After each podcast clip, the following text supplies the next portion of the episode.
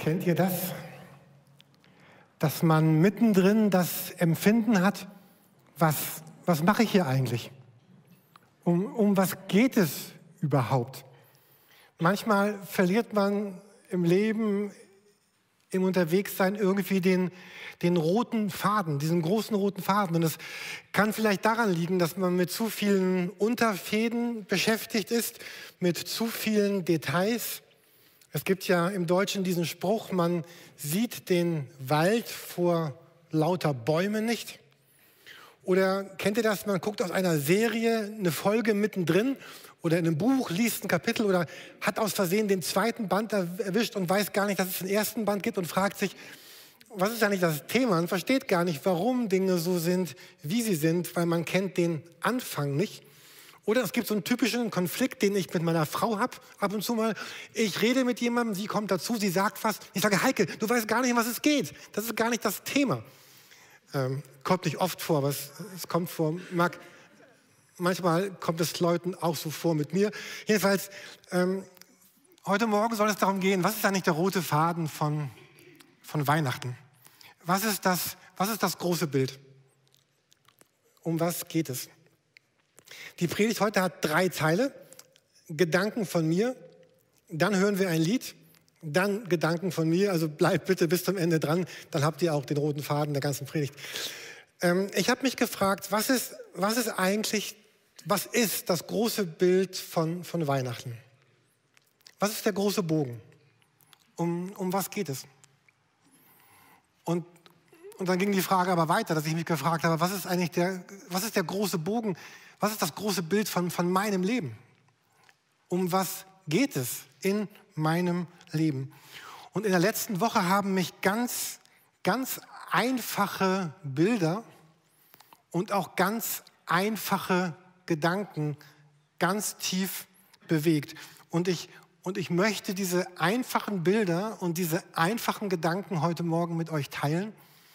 Und mein Gebet ist, ist Jesus, dass du diese Schlichtheit, die wir jetzt hören werden, in, in unserem Leben in eine wirkliche Tiefe umwandelst. Dass Jesus etwas daraus tut, aus diesen einfachen Gedanken, die mein Leben in der letzten Woche zutiefst berührt und, und bewegt haben.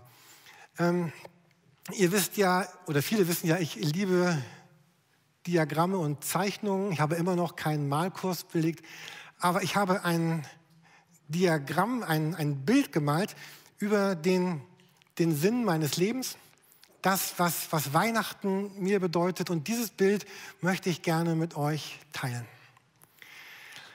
Es, es Weihnachten beginnt Weihnachten beginnt vor einer ganz, ganz langen Zeit.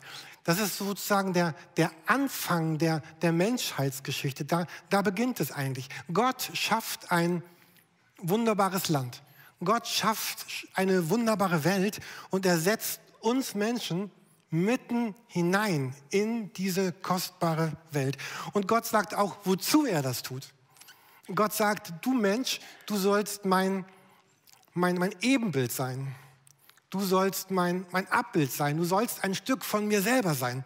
Heute Morgen fiel mir ein, ich habe meine Kindheit, glaube ich, damit gebracht, aus, verbracht, aus Legosteinen irgendwas zu bauen. Aber da hatte ich nie den Gedanken, dass das, was ich da baue, klar ist ein Ausdruck meiner Persönlichkeit, aber es war nicht ich. Es war kein Abbild von mir. Aber Gott sagt, als er die Welt schafft, ich, er setzt den Menschen rein in diese neue Welt und sagt, du bist ein, ein Bild von mir ein, ein Ebenbild. Du bist ein, ein Stück so, wie, wie ich selber bin. Und du bist schön und du bist kreativ und du bist schöpferisch Mensch und du sollst, sollst herrschen über die ganze Welt und du bist in, im Frieden lebst du, in diesem biblischen Wort Shalom, in, Frieden mit dir selber, in Frieden mit den Leuten um dich herum, in Frieden mit der ganzen Schöpfung. Du bist eingeladen in diese neue Welt. Und deswegen habe ich hier geschrieben, es ist das Paradies. Und in diesem Paradies, da waren wir mit Gott vertraut. Und das Leben war heil. Und das Leben war leicht. Es war einfach. Und wenn man ein bisschen weiter liest, dann, dann kommt dieser, dieser Bruch hinein. Wir verlieren dieses Vertraute, wir verlieren dieses Unbeschwerte. Und es würde nie mehr so sein, wie es vorher gewesen ist. Und wir, wir Menschen empfinden, finden uns plötzlich wieder nicht mehr nah, sondern wir sind, wir sind fern. Wir sind, wir sind fern von Gott und das Leben wird schwer. Die, die Umwelt verändert sich. Es heißt einmal in der Bibel, die ganze Schöpfung seufzt jetzt nach ihrer Erlösung. Es gab keine Erdbeben, keine Vulkane, keine Naturkatastrophen, keine Pandemien. Die aber jetzt ist das Leben schwer geworden. Die Natur hat sich verändert. Es, das Leben wurde mühsam. Das Bekommen von Kindern es ist schwer geworden. Das Suche nach Lebensunterhalt, nach, nach Sinn, es ist so schwer geworden. Und die Menschen haben neue Götter gefunden. Ich meine mit Götter jetzt nicht irgendwelche Götter, vor denen man so niederkniet und sie anbetet, sondern Götter war in der Bibel ist das, was, was die Mitte meines Lebens ausmacht. Im Paradies war noch Gott die Mitte und jetzt gibt es neue Dinge, die in der Mitte stehen. Mein Geld, Ansehen, Macht, Wohlergehen, bestimmte Dinge, die mich prägen, die mein Leben ausmachen, Dinge, die mich antreiben, die mich beschäftigen. Und was auch in dieses ferne Leben hineinkam, ist, ist Schmerz. Der, der Schmerz war eigentlich nie vorgesehen. Leid, Krankheit, das Tragen von Masken, Krebs, all das, Grippe, all das, was unser Leben ausmacht. Aber auch der Schmerz in Verletzungen, der Schmerz im Nicht-Gesehen-Sein, in der Hoffnungslosigkeit kam. Und der größte Einschnitt ist, dass das Sterben kam hinzu. Sterben war eigentlich ursprünglich gar nicht vorgesehen in Gottes Welt. Und nun kommt das, der Tod hinzu, das, das Sterben. Und der Tod trennt uns auf Dauer voneinander und er trennt uns von Gott.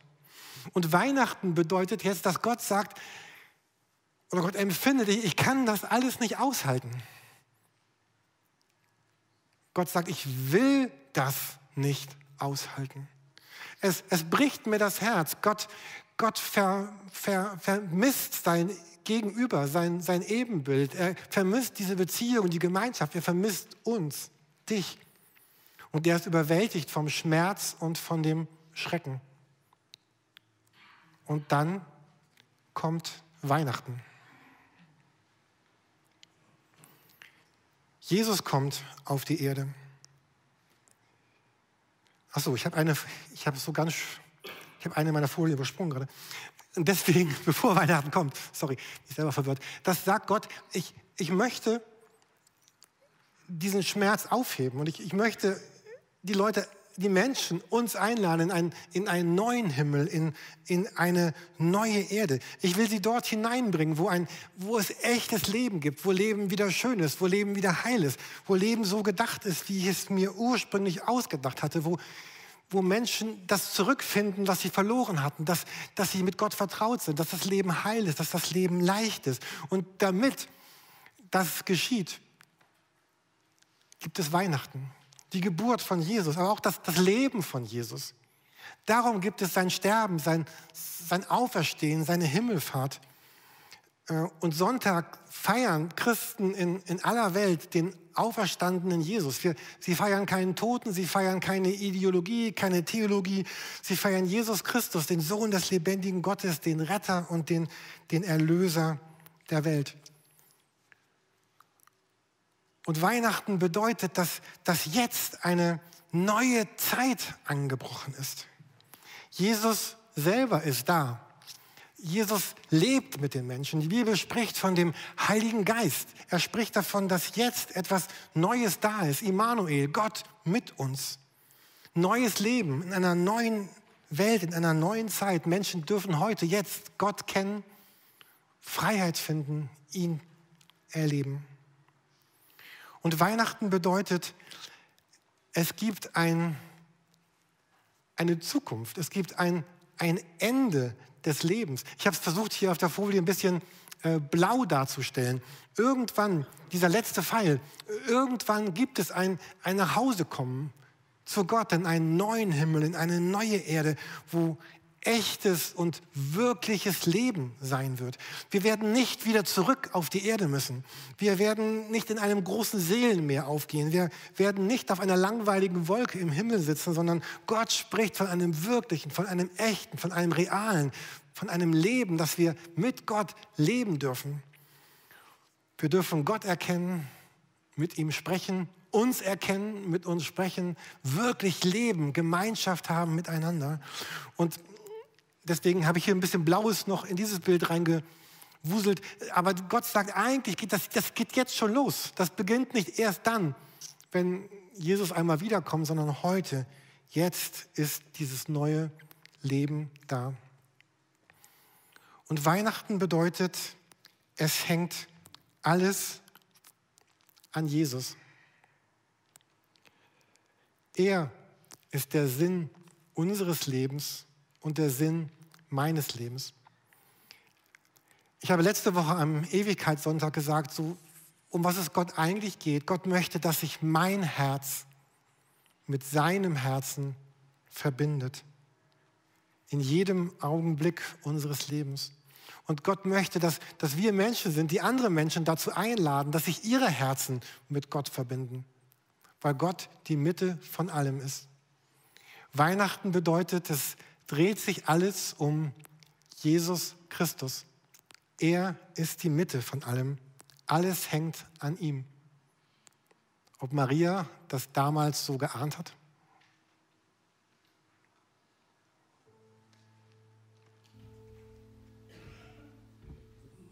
Ooh.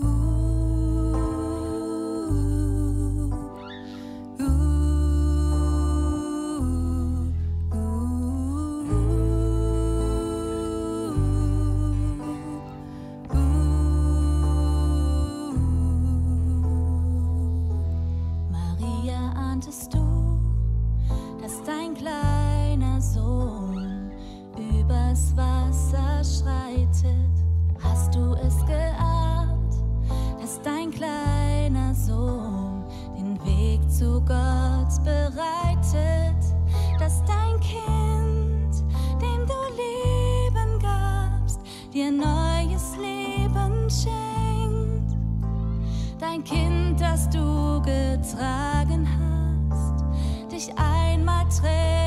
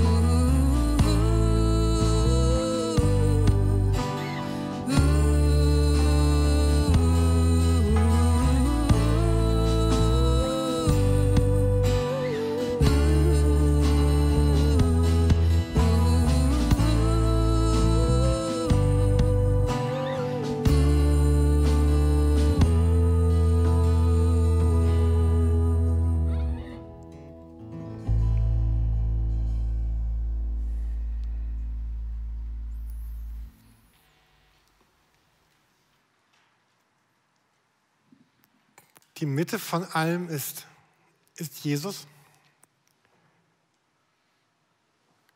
Und er ist der, der die Blinden sehen lässt, die Tauben hören lässt, die Lahmen gehen lässt, die, die Toten stehen auf.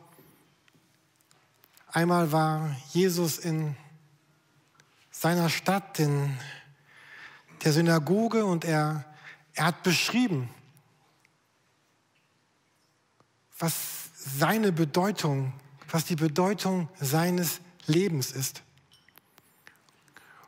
Und wir lesen diesen Text. Jesus hat gesagt, der Geist des Herrn ist auf mir, weil er mich gesalbt und gesandt hat, das Evangelium den Armen zu verkündigen, den Gefangenen zu predigen, dass sie frei sein sollen, den Blinden, dass sie sehen sollen und die Zerschlagenen zu entlassen in die Freiheit. Jesus sagt, ich bin genau deswegen gekommen, um das Leben ganz neu zu machen, um Menschen einzuladen in ein neues Leben hinein. Die Blinden sehen, die Tauben hören, die Lahmen gehen und die Toten stehen auf. Und der, man kann fragen, Maria, hast du das geahnt? Jürgen, hast du das gedacht? Ralf, glaubst du daran, dass es wirklich ist heute? Ein andermal war, war Petrus, er hat in, in Caesarea gepredigt und er hat das ganze Leben von Jesus mit diesem Satz zusammengefasst, wie Jesus, wie dieser umherzog, Gutes tat und alle Menschen heilte. Jesus wusste, die Bestimmung meines Lebens ist die, das Leben der Menschen zu wenden.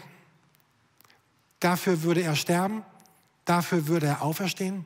Aber dafür hat Jesus auch so gelebt, wie er gelebt hat. All die Tage seines Lebens.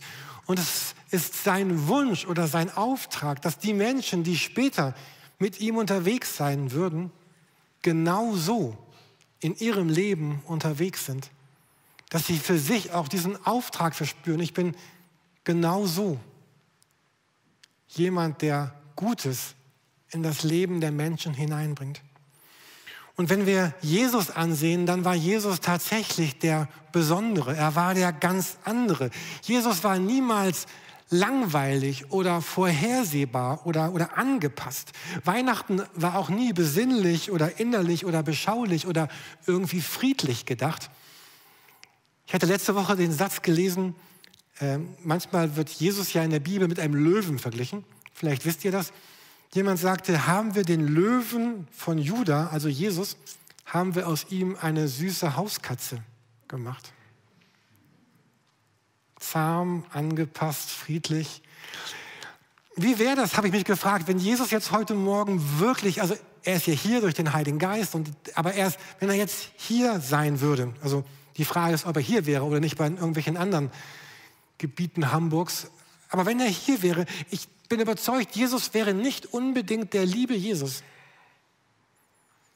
sondern er würde uns herausfordern, er würde vieles hinterfragen. Ich bin überzeugt, dass Jesus bei vielen unserer theologischen Ausbildungsstätten und Bibelschulen nicht aufgenommen worden wäre, weil nicht in das Bild eines, in Klammern, fromm, Klammer zu, Christen passt. Jesus war ein, ein Revolutionär. Für ihn war Ansehen und Familienstrukturen und soziale Stellung hat für ihn überhaupt nichts bedeutet. Wohlstand, Besitz, es etwas zu bringen im Leben, das, das war nicht oben auf seiner Agenda. Wie war Jesus?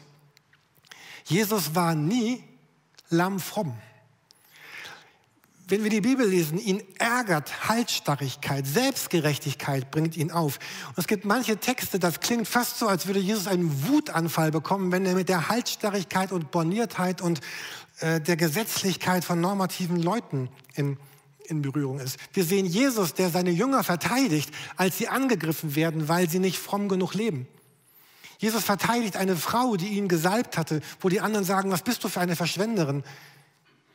Jesus tritt ein für die Schwachen, für die Angegriffenen und der hatte nicht die geringste Nachsicht gegenüber Geiz, Unversöhnlichkeit, Härte, Bitterkeit. Er hat nicht gesagt, ach klar, wird schon, ein bisschen ist auch gut. Da waren Menschen, die wollten mit Jesus unterwegs sein und Jesus hat ihnen gesagt, und die wollten das so festhalten, also die wollten ihr altes Leben irgendwie so behalten und ein bisschen Jesus. Und er hat gesagt, wenn du, wenn du nicht bereit bist, ganz zu gehen, dann, dann lass es lieber ganz. Du kannst nicht so ein bisschen mit mir sein, entscheide dich. So ein wenig mit mir leben, das, das geht nicht, sagt er. Und er sagt so einen ganz krassen Satz, den wir auch in der Bibel finden, aber den wir Heiligabend nicht zitieren. Matthäus 16. Er sagt, wer sein Leben erhalten will, also wer, wer es festhalten will, wer es erhalten will, der wird es verlieren. Wer aber sein Leben verliert um meinetwillen, der wird es finden. Wie war Jesus? Jesus war sehr verletzlich. Wir lesen, dass er großen Kummer erlebt, als ganze Städte ihn abgelehnt haben. Wir sehen einen Jesus, der, der weint über Jerusalem. Wir sehen einen Jesus im Garten Gethsemane hinterm Kreuz, der, der leidet, der, von dem qualvolle Worte ausgehen und der einmal so verzweifelt war in seinem Leben, dass er seine Freunde gebeten hat, könnt ihr nicht, ein, bitte betet mit mir, ich, ich kann es alleine nicht tragen. Jesus war der, der am Grab von Lazarus geweint hat. Jesus war der, der so müde und erschöpft war, dass er auf einem Schiff einschlief, obwohl dieses Schiff im Sturm war. Und gleichzeitig konnte er aufgeweckt werden mit einem einzigen Wort oder wenigen Worten den Sturm stillen. Wie war Jesus? Jesus war tief berührt von den Menschen. Wir sehen, wie er Kinder in seine, auf seine Arme nimmt und sie, sie durchknuddelt. Wir, wir sehen, wie er mit seinen Freunden drei Tage auf einer Hochzeit feiert und sogar noch Wein nachproduziert. Wir sehen einen Jesus mit einer fast unerschöpflichen Geduld im, im, Umgang mit der Zerrissenheit und dem Schmerz und der Trauer der Menschen. Wir sehen ihn nie kühl oder unberührt oder über den Dingen stehend. Um ihn herum fanden sich alle Sorten von Menschen, reiche, arme, römische Offiziere, Kollaborateure, Widerstandskämpfer, Prostituierte, Lebrakranke und die Normalos. Bonhoeffer hat gesagt, Jesus war der Mann für andere. Ich finde diese Aussage sehr berührend. Jesus war der Mann für andere.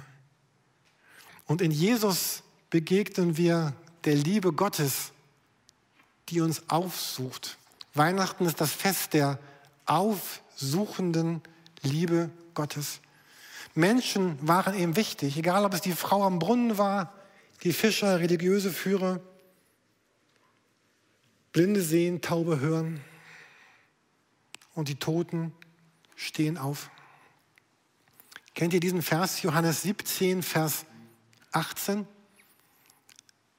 Es ist vielleicht die kürzeste Zusammenfassung von, der, von dieser grundsätzlichen Bestimmung, die, die Jesus für dein Leben hat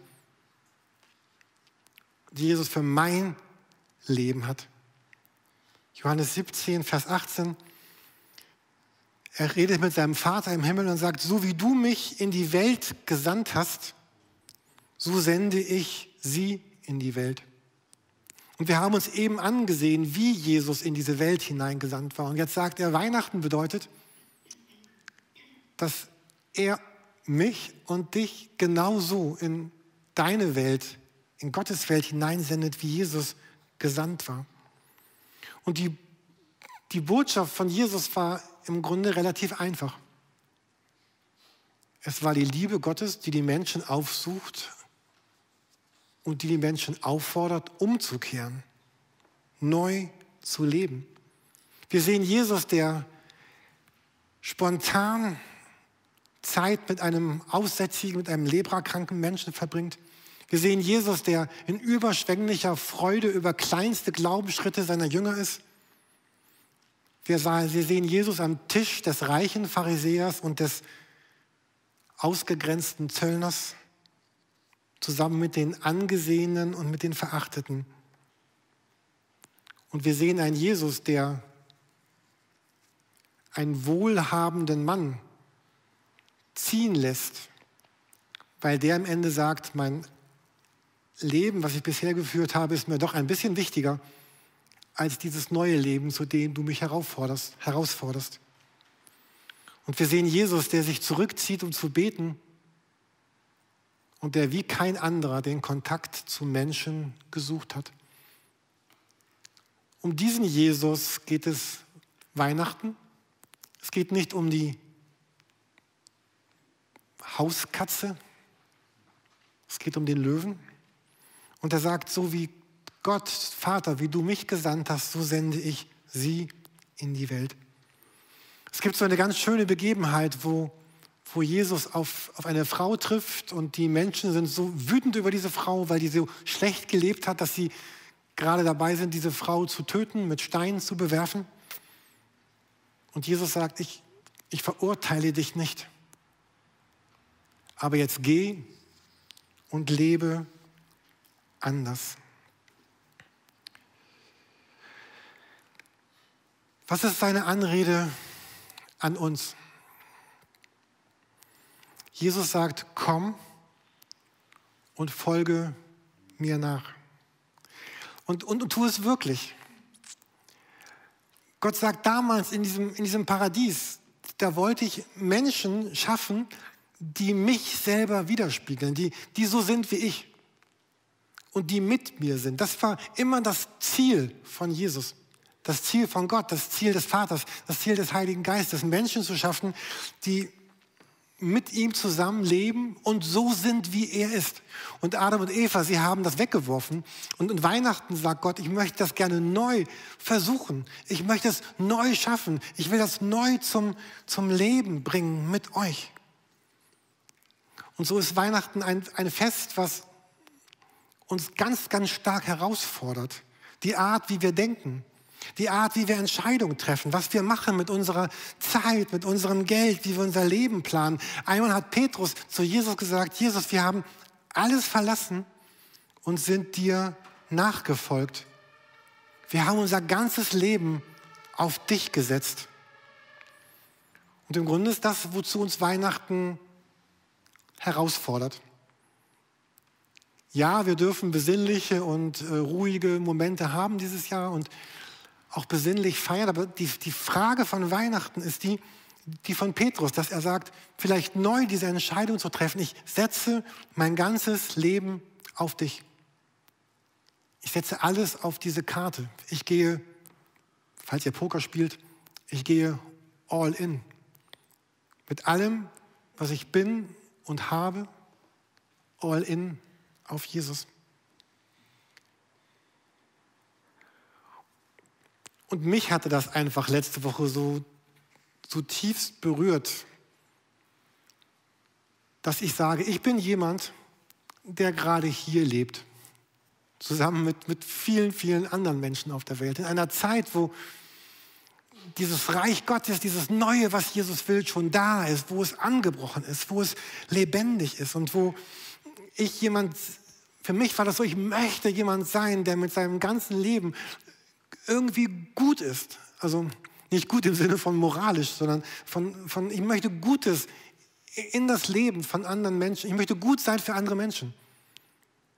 Ich möchte auch so jemand sein, wie in dem Lied eben, wie Jesus beschrieben war, der, der Heilung und Hilfe und, und Neues und Gott selbst in das Leben von Menschen hineingebracht hat. Das Größte, was heute Morgen passieren könnte, wäre, wenn, wenn einige von euch sagen, ja, ich, ich möchte auch so jemand sein, der so begeistert ist von diesem Neuen, was Jesus geschenkt hat, dass mein ganzes Leben mit all dem, was mich ausmacht, mit alles, was ich besitze und habe, wie ich bin, wie ich denke, was Gott mir geschenkt hat, dass das einfach dafür dienen darf, dass so wie Gott Jesus gesandt hat, ich mich von Jesus empfinde, gesandt in das Leben, in die Beziehung, in das Leben, was ich heute lebe. Jesus hatte gesagt, noch einmal diesen Bibelvers möchte ich uns zum Ende der Predigt vorlesen. Er sagt, der Geist des Herrn ist auf mir, weil er mich gesalbt hat und gesandt, das Evangelium den Armen zu verkünden, den Gefangenen zu predigen, dass sie frei sein sollen, den Blinden, dass sie sehen sollen und den, die Zerschlagenen zu entlassen in die Freiheit. Und der zweite Satz unserer Vision als Kirche heißt ja, wir, dass es darum geht, Freiheit zu erleben. Es geht genau um diesen Bibeltext hier in Lukas 4, den wir heute gelesen haben, dass Jesus in diese Welt kam, damit Menschen Freiheit empfinden. Und vielleicht sagst du, ja, ich möchte auch, aber irgendwas hält mich zurück. Und vielleicht ist die Frage, sich zu fragen, was sind eigentlich diese, diese Hindernisse? Was sind eigentlich diese Barrieren, die mich zurückhalten, zu glauben und anders und neu und verwandelt mit Jesus zu leben. Vielleicht hast du schlechte Erfahrungen mit der Kirche gemacht oder mit Menschen in der Kirche. Es ist so wichtig, dass diese erste Botschaft des Engels an die Menschen war immer, fürchtet euch nicht. Gott möchte uns einladen, etwas Neues, etwas Gewaltiges, etwas Schönes, etwas Wunderbares gemeinsam mit ihm zu erleben. Und dazu sind wir eingeladen. Ich möchte euch jetzt einladen, nach dem Lied, was wir jetzt hören, gemeinsam das, das Abendmahl zu feiern. Ihr werdet gleich das Abendmahl bekommen. Bitte behaltet es kurz bei euch selbst. Wir werden es danach äh, gemeinsam feiern und gemeinsam erleben. Wir lassen die Übertragung an. Vielleicht bist du gerade zu Hause. Drück vielleicht gleich auf die Pausentaste und besorge vielleicht, wenn du möchtest, ein, ein Stück Brot, etwas Traubensaft oder wenn du magst, auch ein kleines Glas Wein. Und sei gleich dabei, wenn wir gemeinsam das Abendmahl feiern und neu daran denken, Jesus Christus, du bist wirklich der, der unser Leben neu und schön gemacht hat.